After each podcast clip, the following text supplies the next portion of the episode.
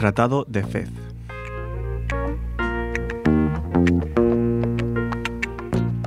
Frente Polisario.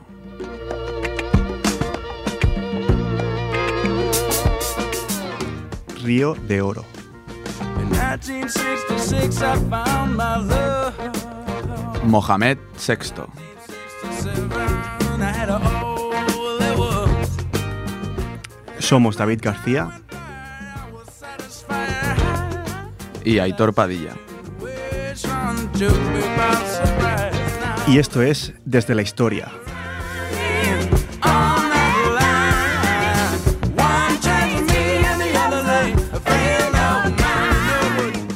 Bienvenidos a Desde la Historia, sexto programa ya de la tercera temporada. ¿Qué tal, Aitor Padilla? Un mes más aquí. Hola, buenas noches David. Otra vez otro mes, otra hora, casi una hora de historia, de actualidad. De, Una hora mensual de aprender. aprender, y de, de conocer un poquito mejor el mundo. Hoy tenemos un tema que creo que es, bueno, siempre digo que es muy interesante, pero este sobre todo nos pilla muy cerca y está muy desconocido, es muy desconocido para, para nosotros. Sí, el, el programa pasado hablamos un poco de Palestina, de Israel y este, pues bueno, también el Sahara Occidental. ¿no? Sí, creo que- Ya lo, ya lo adelanto. Podemos enlazar con otros temas como- que hemos tocado, como el de Israel y Palestina, y también con el de Guinea Ecuatorial, que podemos ver que también tiene alguna similitud en cuanto a que fue colonia española, como luego veremos mejor. Y nada, antes de empezar vamos a señalar los contactos que tenemos. Sí, como siempre decimos y repetimos, para que os animéis y nos propongáis temas, tenemos nuestro Gmail, dsdhistoria.gmail.com, donde siempre pues, estamos abiertos a proposiciones de temas, a críticas positivas, negativas, a todo lo que nos queráis decir sobre, sobre el programa. Y luego también nuestra página de, de amigos de Facebook, desde la historia, donde pues, mira, hoy vamos a empezar a colgar los programas de esta temporada. ¿Qué te parece? Hoy vamos a empezar. Hoy empezamos, porque si no lo hacemos no lo haremos nunca. Vamos a empezar hoy y vamos a meterle caña a esa página para que la gente pues también lo tenga a mano, ¿no? Me parece una proposición eh, perfecta. Pues antes de empezar vamos a introducir el primer tema. El tema es de Fenech y el tema es Laya Icha.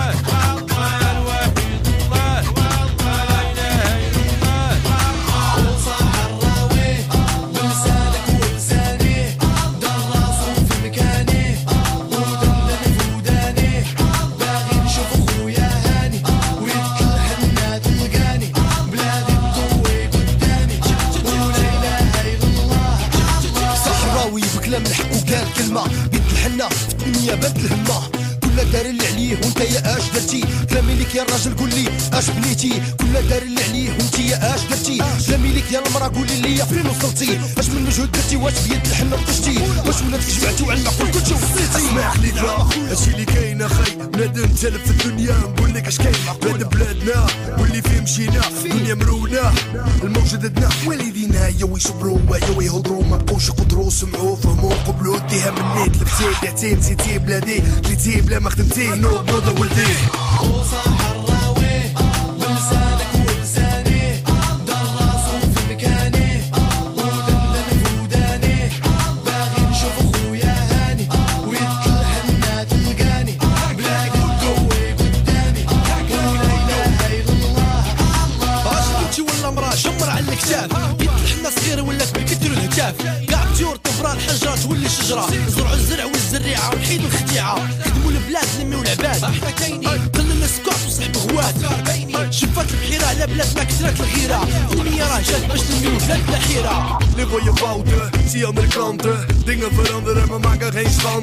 Van heel, ja je weet hoe we doen Henna op de hand, in plaats van stapelspoen Materie is weerie, واش فهمتيني het leven is dierie Zwakke financiering, صاح الراوي bouw je land op يد الحنة الهاوي Dus volg die kant op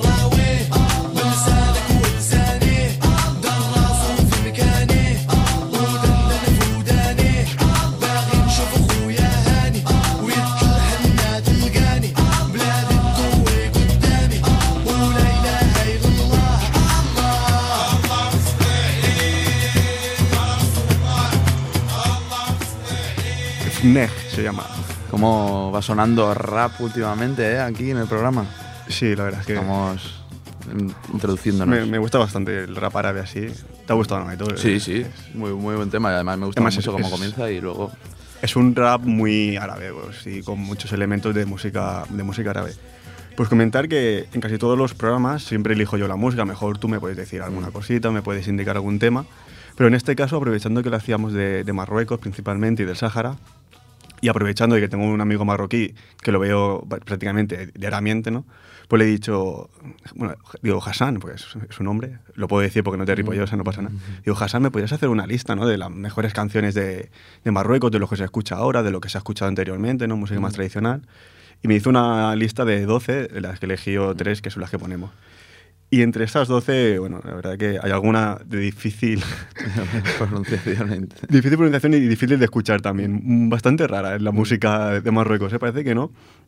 Pero me sorprendió una cosa sobre todo que quería comentar antes de empezar con el tema, pero es una curiosidad que eh, me pasó un artista que era de, de pop de, de Marruecos, no me acuerdo del nombre, era un poco difícil, pero el artista tenía visitas de 500 millones. O sea, a, a lo Bruno Mars. Es muchísimo, ya ves, sí, sí, claro. Y, y es un artista de, de Tánger, que está aquí al lado. Y yo, yo hice una reflexión, eh, o sea, ¿hasta qué punto no So- somos, no somos conscientes de, de esa música que está tan cerca y que tiene tantos millones de visitas? 500 millones. Pero está muy focalizada, ¿no? Entonces en, en lo que es Sí. bueno, el mundo árabe. Todo lo que es el, el mundo árabe, pero claro, eh, no lo conocemos, ¿no? Nos pensamos que solo existe Drake, Rihanna, eh, Bruno Mars y todo. Y a veces hay que abrir un poco la mente. Y mira que, la- que el artista, las canciones que me pasó no, no me gustaron, ¿eh? No me Pero gustaron. visitas mil- Pero muchísimas, muchísimas visitas. Qué bueno, qué bueno. A ver si te enteras de quién es y también podemos poner alguna, ¿no? En el Facebook, ya que vamos a, a darle. ya caña. te digo, es que a mí la música que- del, del chico este no me gustaba. o sea, Bueno. era, era un ritmo bastante raro, ¿eh? Bastante raro de escuchar. Bueno, pues vamos allá con la noticia de actualidad que vamos a tratar en, en este, en este programa. Y bueno, la noticia es que Marruecos se retiraba del sur del Sáhara Occidental en respuesta a, la ONU. Y es que Mohamed VI llamó a Guterres, que es el, el secretario general de, de la ONU, el viernes para advertirle que había sobre una gran, grave situación, según dice él, que se está viviendo en la región de Gergerat, que es una región que está al sur del Sáhara Occidental, que es fronteriza con, con Mauritania. El rey de Marruecos, Mohamed VI, ha, de- ha decidido retirar las tropas marroquíes emplazadas desde agosto en la región de Gergerat, que como bien he dicho antes en- es la frontera sur del Sáhara Occidental con Mauritania. Y es que Mohamed VI llamó este viernes al secretario general de la ONU, Antonio Guterres, para alertarle sobre la grave situación, que digo sobre que son sus palabras, que se vive en Gergerat y para informarles sobre las incursiones repetidas de elementos eh, armados del Polisario y de sus actos de pro- provocación eh, que, bueno, para quien no sepa, el Frente Polisario es, es el, el frente pues, de, de lucha armada que tiene el pueblo saharaui, ¿no? Es, Sí, digamos, de- vienen de un, de, un, de un frente que existía en los, eh, dejó de existir en los años 70, que era el, el- el movimiento para la liber- liberación del Sáhara, y ahora pues está allí el, el- el Frente Polisario, o simplemente Polisario como se le puede es un poco la, rama armada, ¿no? Como bien Sí, dices, es de- el movimiento de liberación nacional Sí. que tiene el Sáhara.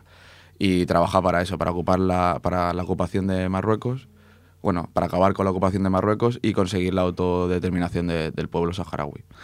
Entonces, bueno, esto es lo que decía Mohamed VI, y es que la, tensión entre Marruecos y el Frente Polisario había escalado hasta tal punto desde agosto que ambas tropas se encontraban separadas por apenas 120 metros de distancia.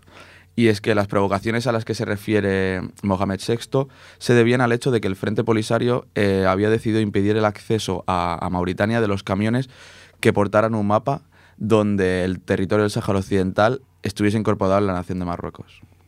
Hacían allí un peaje y revisaban mapas. es, Y cualquier... es buena idea la que tuvieron. Bueno, mira, es una manera de, de reivindicar ¿no? Sí. su, su posición. Gutiérrez, el secretario general de la ONU, emitió el sábado un comunicado a través de el- su portavoz en el que llamaba a ambas partes, tanto al Frente Polisario como a Marruecos, a tomar todas las medidas necesarias para evitar una escalada de tensión. Y es que también combinó a, que las dos partes retirasen lo antes posible todos los elementos armados que tuviesen en esa franja divisoria. Y bueno, este domingo o domingo pasado, el Ministerio de Asuntos Exteriores marroquí emitió un comunicado en el que manifestó que Marruecos tomaba nota de la declaración que hizo el secretario general Gutiérrez y aceptaba sus recomendaciones. Y lo que hizo pues, fue retirar de forma unila- unilateral eh, todas las tropas que tenía en la zona. Pero en la zona, en una zona del Sáhara o en el Sáhara completo. En la zona, en el, o sea, en la en zona de que Es decir, donde- o, o mantienen eh, tropa eh, en otras partes del. Sáhara Occidental. Es en la, en la zona de Gergerat, que es donde se estaban provocando, bueno, Es el- el- donde parecía que estaba escalando la tensión. en la zona ambos. sur de Sáhara Occidental, donde Marruecos ha retirado la- las tropas. Exacto, que es la frontera con Mauritania. La... Bueno, es un paso, la verdad, bueno, que retiren esas tropas, pero claro, aún queda mucho trabajo por hacer porque exis- existen muchas otras zonas de, de confrontación. Exacto. Decir también que ningún Estado de la ONU reconoce el, el Sáhara Occidental como parte de Marruecos. O sea, e- es como que está en el limbo ¿no? a nivel de derecho internacional, pero que nadie reconoce que, que Marruecos tiene algún tipo de jurisprudencia en el Sáhara Occidental. Aunque realmente es así. Exacto, porque bueno, como vemos tiene muchas tropas, pero no se reconoce a nivel internacional. Bueno, pues después del movimiento de Marruecos, pues está por ver cuál será la reacción del, del Frente Polisario. A raíz del avance de Marruecos, el Polisario había destacado también de forma permanente soldados en esa zona. Y ahora, pues el secretario general de la ONU, Guterres, ha emplazado a retirar, pues eso, todos los elementos armados y que se pueda restablecer el, tráfico comercial. Eh, fuentes del Frente Polisario también indican que, eh, aunque muchos refugiados saharauis viven en, en campamentos argelinos, eh, desean que los soldados saharauis continúen en, en Gergerat. Bueno, la gente de- del Sáhara.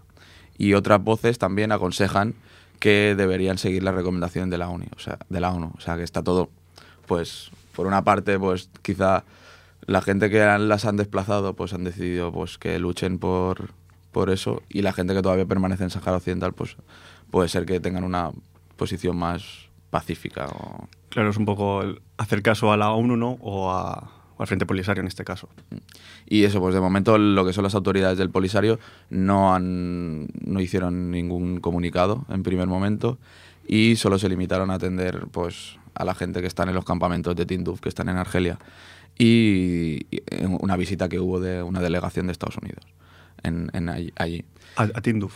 A Tinduf, exacto. Eh, pero en ese mismo domingo, en el mismo hicieron el, el comunicado, el Ministerio de Exteriores de la República Árabe Saharaui Democrática, que es como se denominan, emitió un comunicado en el que afirmaba que el Gergerat no es un caso aislado, sino que es parte de un conflicto que debe ser resuelto a través del referéndum de autodeterminación que se acordó en el 1991. Exacto. Que es un, un acuerdo que se dijo que se iba a celebrar un referéndum y que se va alargando durante los años y no se acaba de celebrar. No se ponen de acuerdo y, y claro, es, ha quedado en el limbo por eso, porque la ONU dice que se tiene que celebrar y como bien dice, desde el 91 que se va diciendo, pero no llega ese, ese día. Y también pues eh, indican que en el escrito que, que el tránsito comercial en esa parte del Sáhara, en el Gergerat, es una violación de eso que se acordó en el 1991, ya que ese tránsito no existía antes de la firma del alto el fuego que se, que se firmó. Y por el momento pues el Frente Polisario no deja entrever ninguna intención de abandonar, de abandonar esa zona del Sáhara Occidental. Y- Claro, eh, También lo, lo que digo yo, ¿hasta qué punto el Frente Polisario frena la aceleración de, de esta, de este referéndum? ¿no? Porque es un grupo armado y a lo mejor eso a la ONU pues tampoco le da mucha Mm. confianza, ¿no? que el, el grupo líder de- del pueblo saharaui sea un grupo armado como el Frente Polisario. A lo mejor Mm. Claro. ahí- ahí está un poco eh, Bueno, pasa la, como- la contradicción, eh, un poco, pero claro, también te tienes que defender, es, Mm. es difícil, ¿no? con Pero- todos los grupos de liberación nacional, Exacto. ¿no? que siempre está el, como está el componente, el componente armado, pues parece que no, no se puede acceder ¿no? a, a Claro. nada de lo que puedan pedir. Claro, es, es una línea muy fina ¿no? en cuanto a legitimidad que tiene ese grupo y veremos cómo se resuelve. También hay que decir que las relaciones entre Marruecos y la ONU se enturbiaron un poco el año pasado cuando visitó el anterior secretario general, Ban Ki-moon, visitó los campos de refugiados saharauis que estaban próximos a la ciudad argelina de Tinduf y utilizó el término de ocupación para referirse, referirse al Sáhara Occidental. Y a Mohamed eh, VI, creo que es el rey, no le hizo mucha gracia, ¿no? Ese comentario. Exacto. Me imagino que también por lo que vienes diciendo tú, ¿no? Que no hay ningún país eh, de la ONU que no considere que el Sáhara Occidental, o sea, que Marruecos no tiene ninguna jurisprudencia encima del Sáhara Occidental. Entonces, se, r- se refirió de esa manera, pues, a lo, pues como él lo ve y como lo ve parece que la mayoría de los países, ¿no? También comentar que los campamentos saharauis se instalan en Argelia, primero, porque está cerca, presumiblemente de Ujú. cerca, y segundo, porque la relación entre Argelia y Marruecos es de una rivalidad histórica que no, que no se pueden ver. Por lo tanto, Argelia, contra más terreno pueda perder Marruecos, mejor. Exacto, sí, sí. Y bueno, como bien has apuntado, a Mohamed VI no le gustó nada lo que dijeron. Y lo que hizo Marruecos fue expulsar a todo el personal civil que había de misión de, de las Naciones Unidas, en que se creó ese, bueno, se llamaba la Misión de Naciones Unidas para el Referéndum del Sáhara Occidental, el MINURSO, y que se creó en el 1991 y echó a todos los, los civiles que estaban, la personal civil que estaba en esa misión, y echó 73 miembros de la ONU encargados de organizar el referéndum. El Consejo de Seguridad de Naciones Unidas combinó a Rabat a que readmitiera al personal expulsado, pero hasta hoy no, se, no han vuelto mm, más que una veintena de funcionarios. País curioso, Marruecos. es una monarquía bueno, que tiene muchas críticas a nivel internacional Exacto. porque es bastante absolutista, ¿no? autoritaria, aunque no se define así, pero a la práctica parece ser que lo, que lo es. Sí, sí, lo, lo, hemos, lo hemos visto, ¿no? Cuando ha habido algún encuentro pues, con el rey Sí. Felipe VI, pues la gente... Sí, bueno, ahora pero- hay gente en la política que lo critica. ¿no? Anteriormente pues parecía que no pasaba nada, pero ahora, parece, ahora sale en la tele porque la gente lo critica. Exactamente. ¿no? Pues vamos a introducir el siguiente tema, si no tienes más que añadir con todas las Pues, noticias. No, la noticia no, estaba perfecto. Pues vamos a introducir el siguiente tema, es de Aymane Serhani y se llama Crit le Meshage.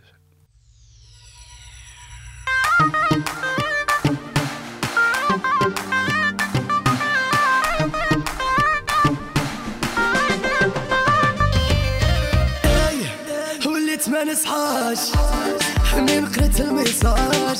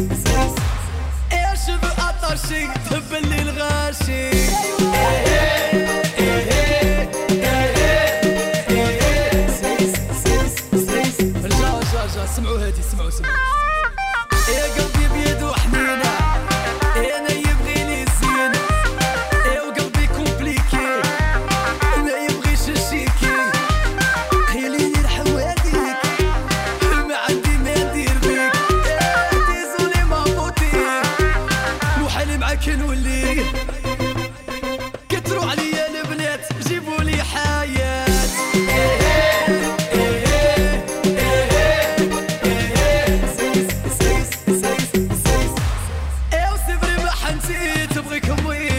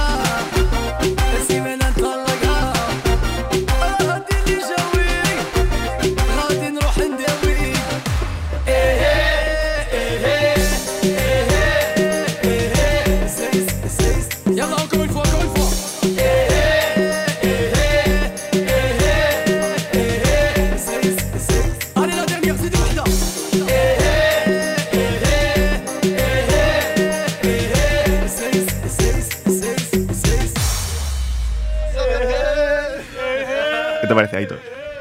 Pues suena discotequero, discotequero. Sí, Ahí así de- rollo Marruecos discoteca, ¿no? Sí, sí. Bueno, decir que este tipo de música es lo que se llama el género Rai, que es una música bastante de Argelia, que que también se hace en Marruecos. Digamos que esta es una versión Rai flamenco, ay, flamenco, es decir, moderno. O sea, es un Rai pues, con un ritmillo, como dices, más discotequero y tal. Y la verdad que recomiendo ver el videoclip porque es bastante gracioso y son 15, 15 tíos, 15 amigos en una barbacoa cantando la canción y tal. Y se ponen a bailar y es muy gracioso. Sí, que es. Va, di lo que me has dicho eh, Bueno, mientras sonaba la canción. Comentar que, vale, eh, nosotros estamos acostumbrados a que la típica canción así un poco de discotequeo. Juvenil. Juvenil. Pues haga. Juvenil o Juvenil. reggaetonera, sí, esto, Pues sí. haga alguna mujer. Exacto. Que no tiene que ser necesario que salga ninguna mujer en un Y- videoclip. Y, claro, y sorprende. Sorprende Y, que salga. y a mí me sorprende, o sea, no porque yo quisiera que salga una mujer, Exacto. sino simplemente porque no sale ninguna mujer en el videoclip y digo, bueno, es un poco en cuestión eh, su religión, ¿no? Y, Sí. Pero sorprende. A mí, religión y mira, también lo podemos ver por el lado de, bueno, no cosificar el cuerpo de la mujer, ¿no? No, la verdad es que También. sí, porque luego ves otras canciones de reggaetón y, y te da incluso... Pudor. Pudor, sí. Sí, la te, te da, es te, da, pudor. te da algo, dice, ¿es tan necesario? Exacto. El, Enrique Iglesias con toda la- No sé, es un poco Pero innecesario. bueno, es eso otra vez, pues el- la diferencia cultural, ¿no? Sí, exactamente. Pero sorprende, ¿no? Porque es una canción también de 20 millones de visitas o así, ¿eh? O sea, Sí, sí, no, que, no es... Da- buenos temas, buenos temas. Pues bueno, vamos a introducir, después de este, esta breve... vamos a introducir ya el tema histórico, ¿no? Vamos a hablar un poco, pues, Ujú. dónde nace el, el conflicto del Sáhara Occidental con, con Marruecos. La región actual del Sáhara Occidental ya fue reclamada por España en el 1884 durante la conferencia de Berlín, que no sé si te acuerdas, Aitor, conferencia de Berlín, de los libros de historia y tal, que es donde Europa se repartió todo lo que viene a ser África. ¿no? África, vale.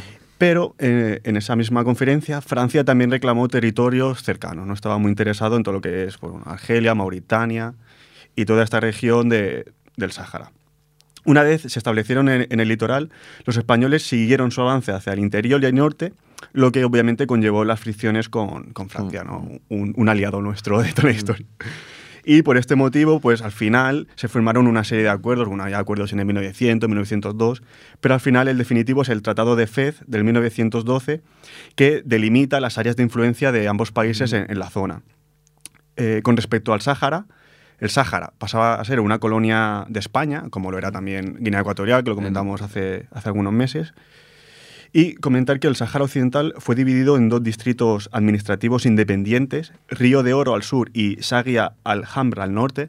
Veremos que luego eh, repetiremos estos nombres, Río de Oro y Sagia Alhambra, que son los que forman el Sáhara Occidental, y que posteriormente se unirían en el 58 para formar la provincia española del Sáhara Español. Es decir, estos territorios, este territorio del, Sáhara, era eh, una provincia española. Formaba Sí, parte, sí. igual que Guinea Ecuatorial, del territorio español.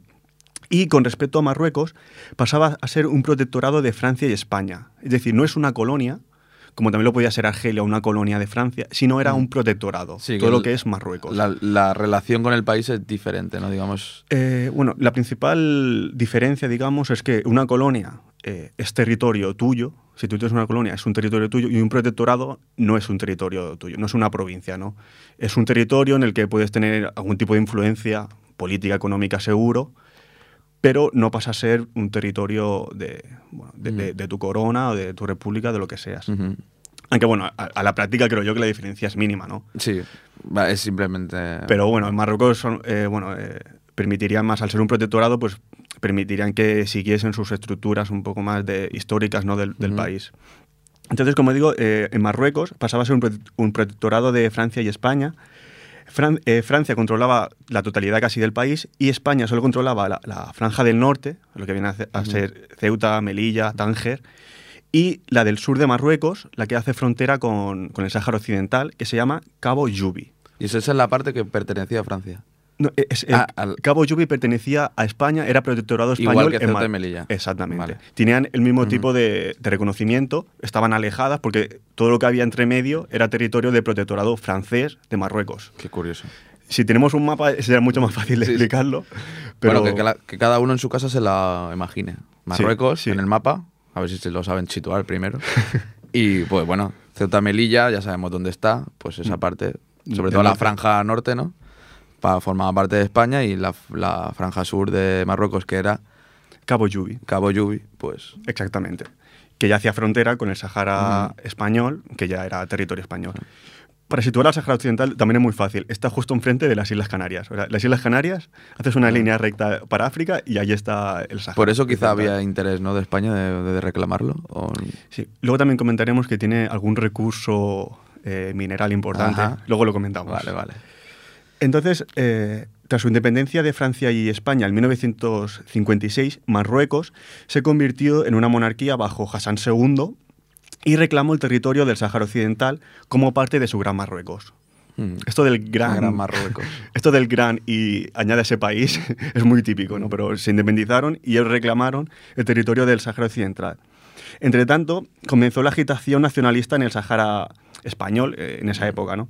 En el 1968 se crea la Organización Avanzada para la Liberación de Sahi al-Hamra y Río de Oro, bajo el liderazgo de Simi Ibrahim Basiri, el cual fue arrestado en el 70 y nunca se, se volvió a saber de él. ¿no? Se dice que la hipótesis más extendida es que una patrulla del ejército español lo sacó de la cárcel para asesinarlo y después enterrarlo en el interior de- de- del O sea que territorio. el- los que oprimieron ese movimiento Sí, ahí fue primero España. venía, vale, primeramente.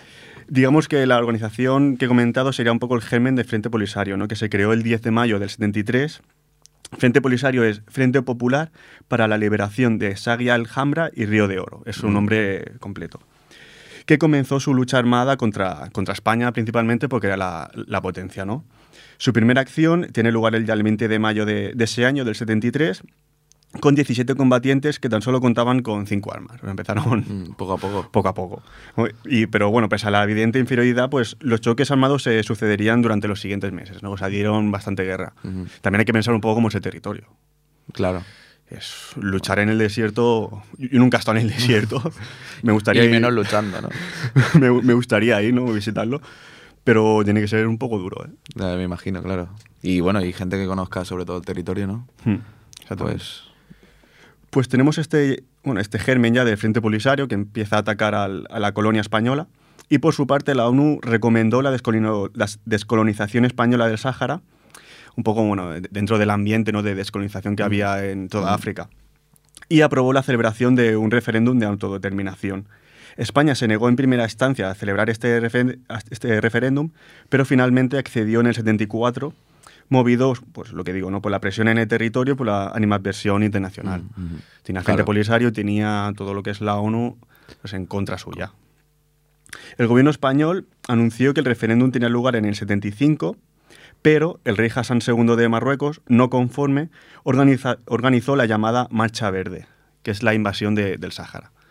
Es decir, España al final accedió ¿no? a que se produjese un referéndum allí en, en Sáhara, pero Marruecos, que recordamos tenía la idea del Gran Marruecos, Todavía. dijo, dijo, aquí no se celebra nada y se produjo la, la famosa Marcha Verde, ¿no? que, Sí, la, sí, que que la la invasión del. Sáhara, que fue el 16 de octubre del 75.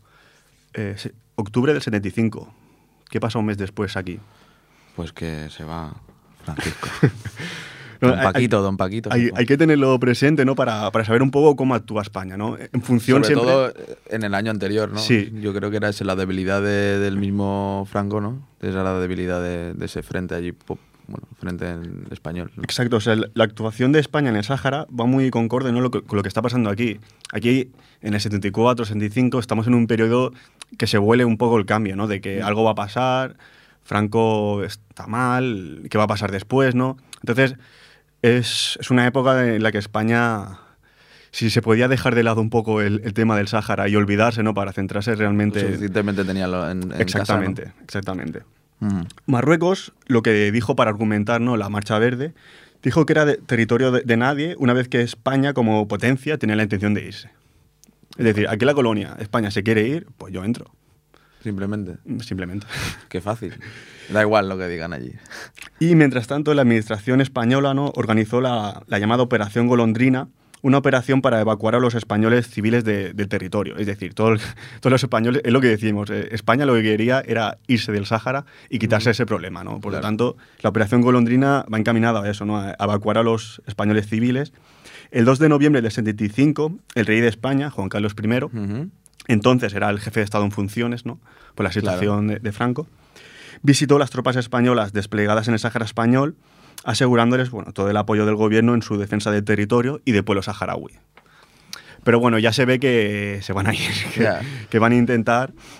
En este clima de tensión, ¿no? agravado sobre todo por lo que hicimos por la agonía de Franco en España, Marruecos, Mauritania y España, representada, como digo, por Juan Carlos, firman en Madrid el 14 de noviembre del 75 un acuerdo básico, el Acuerdo de Madrid, por el cual España se comprometía a poner fin a su presencia en el Sáhara y compartir la administración del territorio eh, con Mauritania y Marruecos. Compartirla entre los tres. No. España se va y se quedan Marruecos y Mauritania. O sea que, vale. O sea, España lo que quería era irse y básicamente pues firmó este acuerdo, ¿no? Eh, dejándoles el territorio a Mauritania y, Y que- y- y- Marruecos. Mm, Y que hiciese lo que quisiese.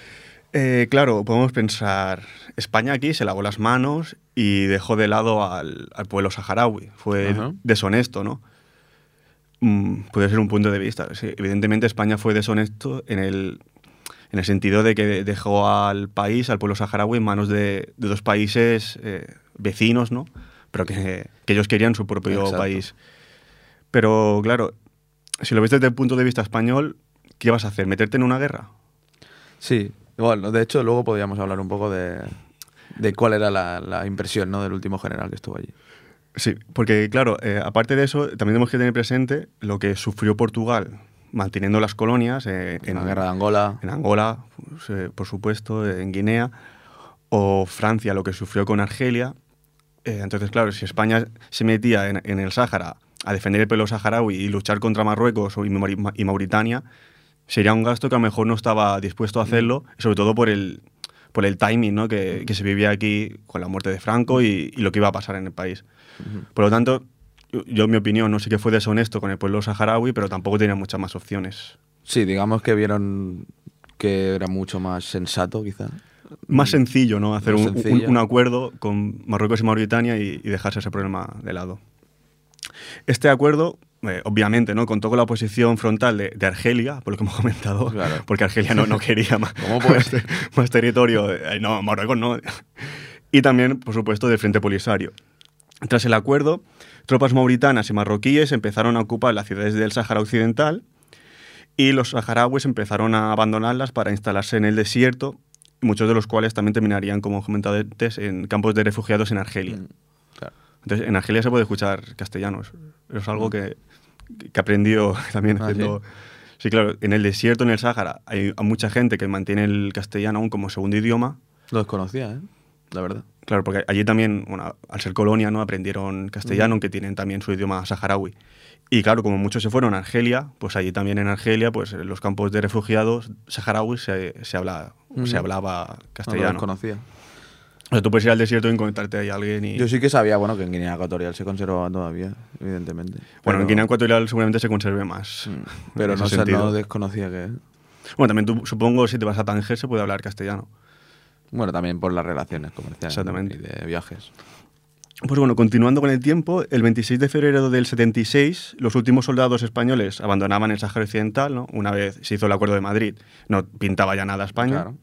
Y aquella misma noche, cuando las tropas marroquíes ya habían entrado en el territorio, el Frente Polisario proclamaba la constitución de la República Árabe Saharaui Democrática.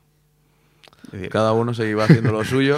Cada uno- Ahora me toca a mí. Madre mía. Claro. Meses, meses después, de hecho, dos meses después, el 14 de abril, Mauritania y Marruecos firmaron un acuerdo en Rabat por el que se repartían el país. Los dos tercios más al norte para Marruecos y el tercio restante para Mauritania. Más al norte, que, está, que hace frontera con Marruecos, para Marruecos y lo otro para Mauritania.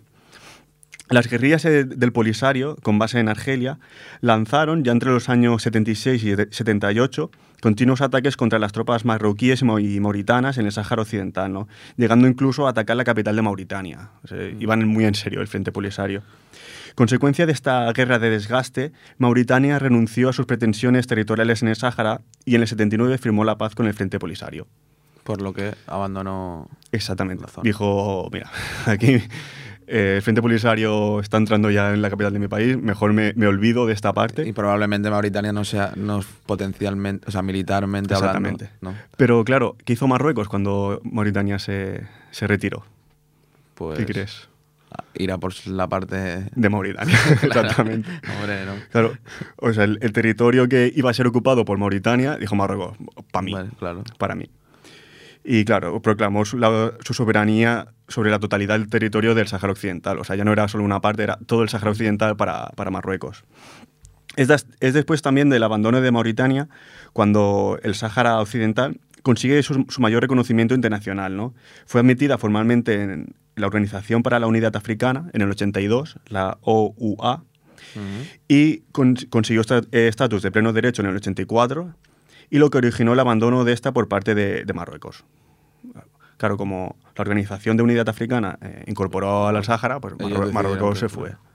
Un poco como la ONU, ¿no? Que también como, Claro, exacto. como la- cuando le hacían un guiño dijo, bueno, pues yo... Claro, ahí, es- ahí está, ¿no? O sea, son bastante, ¿cómo se dice? Fieles a sus ideas. Exactamente. Bueno, que es que tienes que por- comportarte así Sí. en esos aspectos. Pues bueno, ya en el 85 el Sáhara Occidental ya había, ser- ya había sido reconocido oficialmente por 61 países. No está mal, ¿eh? Mm, Bastantes sí, sí. países. En el 85, En el 85.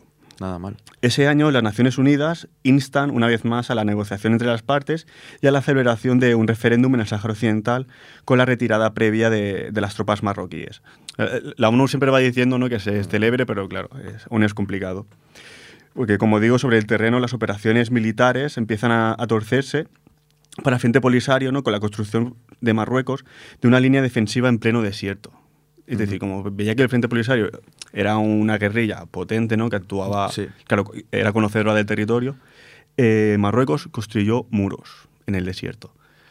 Madre Eh, mía. al, al leer esto, busqué fotografías del, del muro de Marruecos y digamos que son como, son como ocho construcciones de muros que están repartidas por todo el territorio del Sáhara y que forman 2.720 kilómetros.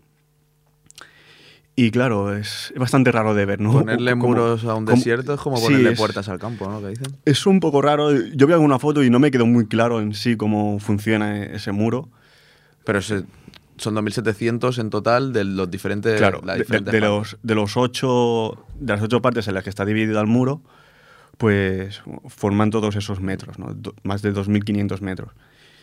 Pero bueno, eh, eh, insisto, si podéis mirar fotos de- del muro, porque Mm. es, es bastante raro, ¿no? Un muro en el desierto. Sí, sí, la verdad es que como concepto es. Y claro, es, es algo que también está bastante de moda, ¿no? Esto de, de los muros. Sí, sí. Es- Estuve mirando también Está de moda, exacto. todos los muros que hay en el, en el mundo, estos bueno, muros que separan, ¿no? muros de la seguridad que se llaman, y la verdad que hay más de lo, de lo lo que, que pensamos. parece. Está el de Ceuta y Melilla, que aquí conocemos bien en España Exacto. porque es territorio. Aunque se obvia a veces. Sí, según se dice, para frenar la inmigración ilegal, el comercio ilegal, etc. Pero, hay, bueno, por ejemplo, también hay otro en, en Belfast, en Irlanda del Norte. También leí que se está construyendo uno entre India y Bangladesh, bastante grande también. Pero el de Belfast es un resquicio de, de, a- de anteriormente o. No, aún, aún continúa. Pero pasa que no es muy grande, pero bueno, se- separa un poco lo que es el barrio católico y pro- protestante de, de Belfast. Y luego también todos los muros que hay en, en ciudades de, de Sudamérica que separan la parte rica y la parte pobre. Que, que tampoco hay que olvidarlo, creo Claro. Sí, porque al final, como concepto de muro de seguridad, ¿no? yo. Claro, o sea, Es- sirven para eso. Eh, tú pon eh, muro en ciudad de Lima y te aparece do- dos partes totalmente diferenciadas y en el medio un muro. Y luego también entre Estados Unidos y México ya existe algún muro. Sí, Eh, sí, ya. entre, Antes de que lo dijese Trump. Sí, sí. E- Entre San Diego y Tijuana ya hay un muro, por ejemplo. Exacto. Bueno, es, un, es un tema curioso. Y este muro también, lo que hace el muro de Marruecos es proteger los yacimientos de fosfato de Bukra, el Ay- Ayawin, que es la, la capital, y Ismara. El fosfato es el, el ingrediente básico de, de Sáhara porque tienen muchos. España ya, ya vio que había mucho fosfato y, y- y es un elemento que, que está muy presente allí Sí, en, en el Sáhara. De la industria, muy interesante. Y finalmente, en agosto del 88, Marruecos y el Frente Polisario dieron el visto bueno a una paz, de, un plan de paz elaborado por la ONU y la OUA, que planeaban el alto al fuego y el control del territorio del Sáhara por una misión de las Naciones Unidas, la cual prepar- eh, prepararía la celebración de un referéndum sobre el futuro del, del territorio. Pese a ello, nunca se ha llegado a celebrar el referéndum por las discrepancias en torno al censo. O sea, sí que hay un acuerdo de base entre Frente Polisario y Marruecos de de, bueno, de conseguir la paz y de celebrar un referéndum, pero con los años, supongo... Pero, o sea, la excusa, porque suena bastante a excusa, ¿no? Que sea el censo el que no deje bueno, hacer el referéndum, es, o sea, es algo fácilmente, ¿no? Cuantificable, si Sí. quieres hacerlo, ¿no? Pero que sea el censo el problema para realizar. Bueno, el censo también supongo, bueno, eh, aún hay muchas incursiones militares, aún hay muchas di- discrepancias, está el muro, por ejemplo. No, bueno, pero que directamente a la ONU, ¿no? Hmm. El problema es ese, ¿no? Es que no, Marruecos no dice, no, es que todavía están allí los militares del Frente Polisario, ¿no? Sino, no, es que mm, el censo es un problema, porque no sabemos cuántos son o cuántos serán. Sí, pero bueno, como digo, es, la verdad es bastante difícil de, de arreglar ¿no? este asunto. De hecho, el, el anterior presidente de la ONU, Kofi Annan, llegó a decir a finales de, de su mandato ¿no? que el conflicto del Sahara tenía muy, muy difícil solución, muy mala pinta. Y bueno, los Estados miembros de la ONU no han sido capaces hasta el momento de cumplir las resoluciones que la propia ONU ha dicho de celebrar un referéndum, por lo que parece atrasarse ¿no? este, esta convocatoria sin edie. Sin el día. sin Qué el día. bonita manera de acabar, ¿no? No, la verdad que es, es así, ¿no? Porque, claro, sí que hay, como digo, eh, eh, ese- esa base, ¿no? Para celebrar la, la paz, pero como bien dices tú, por, por razones difíciles de entender a veces, pues no se celebra y estamos ya en el 2017. Claro. O sea, hace ya más de 15 años, ¿no? Que se lleva hablando, do- Ujú. 2017, y aún no hay... No hay. Como vemos, las noticias ahora aún continúan de que si se va a esta parte, de a Marruecos, que si tal, pero aún no se ve que se vaya a celebrar un referéndum, o sea, no se ve, ¿no? No se... Y, y yo escuchando el- eh, la parte, bueno, sobre todo de la ONU, no sé, se me ocurría, ¿hay algún posicionamiento tan claro de la ONU respecto a un, a un país, bueno, a un territorio que quiera ser país? En- o sea, un posicionamiento tan claro de toda la ONU. en- Bueno, en yo creo que la ONU... O hace poco que haya pasado. Mm, no Así sé, no sabré pronto, ¿eh? decirte. Bote pronto. La ONU siempre, por lo que ha optado, es por lavarse siempre bastante las manos, ¿no? Siempre opta por la solución fácil, o bueno, sí, referéndum, porque tampoco va a legitimizar, pues, bueno, la ocupación de un país. Entonces, siempre se pone un poco de la otra parte, en, eh, en plan de que sí, que se tiene que celebrar un referéndum y que tiene que haber paz, porque es lo que tiene que decir la ONU, ¿no? Que, que tiene que haber paz en el mundo. Pero no sé yo hasta qué punto mm, no actúa en, conso- en consonancia con lo que dice y se lava un poco las manos. Claro. Y lo vimos ya un poco en lo que pasó en Yugoslavia, ¿no? Eh, y en otros países, eh, que hay guerras que se han mantenido durante años, ¿no? Y, y que parece que no tienen solución. Y bueno, evidentemente son casos de difícil solución, ¿no? Pero ¿hasta qué punto, hasta qué punto la ONU no puede hacer algo más? Es, es mi pregunta, ¿no? No, a mí se me ha ocurrido eso, estaba pensando en plan, Mm. bueno, así actualmente o hace años atrás, no muchos, si hubiese algún, eso, algún posicionamiento tan claro ¿no? respecto a un territorio de, de- de la ONU prácticamente. No sabría decirte si con el Sudán del Sur, por ejemplo. No Ujú. sabría decirte ahora, pero seguramente también. Pero bueno, es lo que te decía. Yo no, pertenezco a la, a la ONU, ni soy Kofi Annan, ni, ni el otro señor, el Kim Un, ¿no? Era- Ban Ki-moon, ni el Gutiérrez. Guterres de ahora, sí. Pero entiendo de que es difícil, pero no sé hasta qué punto pueden hacer más, porque al final eres, eres la ONU, ¿no? Ya. Y es, bueno, A ver si tienes... es la misión, ¿no? Tu misión es esa, de hacer prevalecer la, la paz. Y bueno, yo, por lo que cuentas, y es evidente, es un pueblo que lleva muchísimo tiempo luchando, ¿no? Por su, por su autodeterminación. Y bueno, pues parece que, que no es el único. Y que la gente, pues. No, ya hablamos el año pasado, bueno, el mes pasado de Palestina. Sí, e- es un poco similar, ¿no? El tema. sí, porque- O sea, son pueblos que se asemejan un Mm. poquito. Sí, so- bueno, al, al final en Palestina también está el rollo de la religión, ¿no?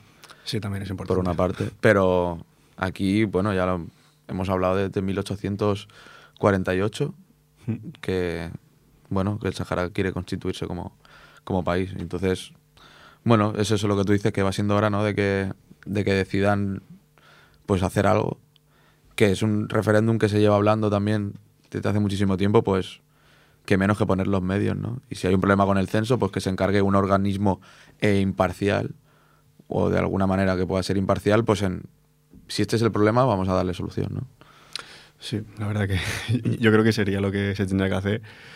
Pero claro, hay, muchos casos también en el mundo. o sea, lo, lo ideal sería eso, ¿no? Que en, en todos los territorios donde hay disputas, pues la ONU se pusiera seria y, y- y hiciese lo que, lo que tú dices, ¿no? Que, que- bueno, que se convocase en esa- ese referéndum, que la gente pueda votar y sobre todo, bueno, que, que los militares ¿no? no, no tengan esa- ese protagonismo que pueden tener a lo mejor en esos países, ¿no? Que, que la parte armada deje un poco de existir o- o, o que, bueno, no, no que deje de existir, sino que se desarrolle hacia un movi- movimiento pacífico. Exacto.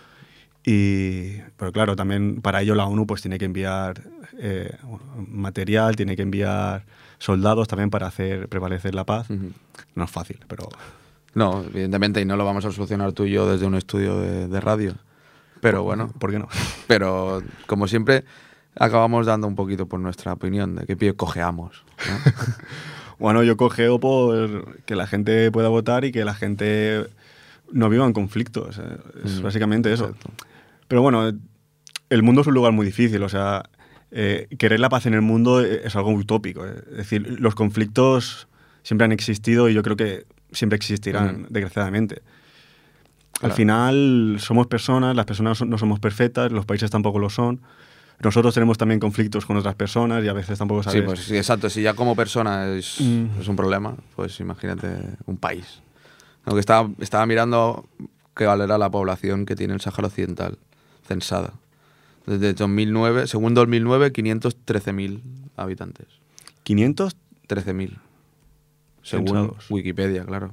Ahí sí que ya. Y bueno, una superficie importante también. Yo creo que faltan ahí habitantes. ¿Sí? Bueno, Wikipedia. No sé, me, me da la sensación de que son muy pocos. No lo había mirado y... Pues sí, 510 513.000. Pero bueno, para acabar ya con el tema y antes de introducir el, el- el tercer, el tercer, bueno, la tercera canción, decir eso, que al final los conflictos son parte de, de nuestro día a día. Nosotros, afortunadamente, ahora estamos en un lugar donde no hay ningún conflicto armado. Por suerte. Eh, recalco, conflicto armado, por mucha suerte. Y claro, resolver todos los problemas que hay en el mundo es, es una utopía. eh. Y siempre que cuando resuelvas uno te saldrá otro, porque la gente, los países, pues siempre tienen, si- siempre tienen ese punto de, de avaricia, ¿no? Y que tenemos, que tenemos las personas. Y, y la vida tiene ese punto cíclico, ¿no? Esa his- la historia Claro. sobre todo. Y digamos que, bueno, Tenemos ese, ese punto de avaricia, ese punto de querer ir un poquito más, de querer Mm. pisar al otro. No es fácil, la verdad. Eso no, es fácil. no lo es, desde luego. Pues vamos allá, ¿no? Con el último tema, a Sí, ver, ¿qué nos el, traes? el tema es de Nash El Wiham, se llama Nagla Shama. Es un tema de música tradicional. Ah, al, al- vale. al principio he puesto un poco así, como tú dirás, de pachangueo. Pero- Pero, ahora he puesto un, un tema tradicional y bueno, a ver qué os parece. قلت لها شوفي يا شامة ظريفة ناس العدل ولاد المشرف تريكة المختار ربي يحجبهم من مكايد كل من هو غشاش. قالت النحلة السلطان طبيب والراعي مضروب ولا وزير يبلغ الخبارة. ولا وزير يبلغ الخبارة.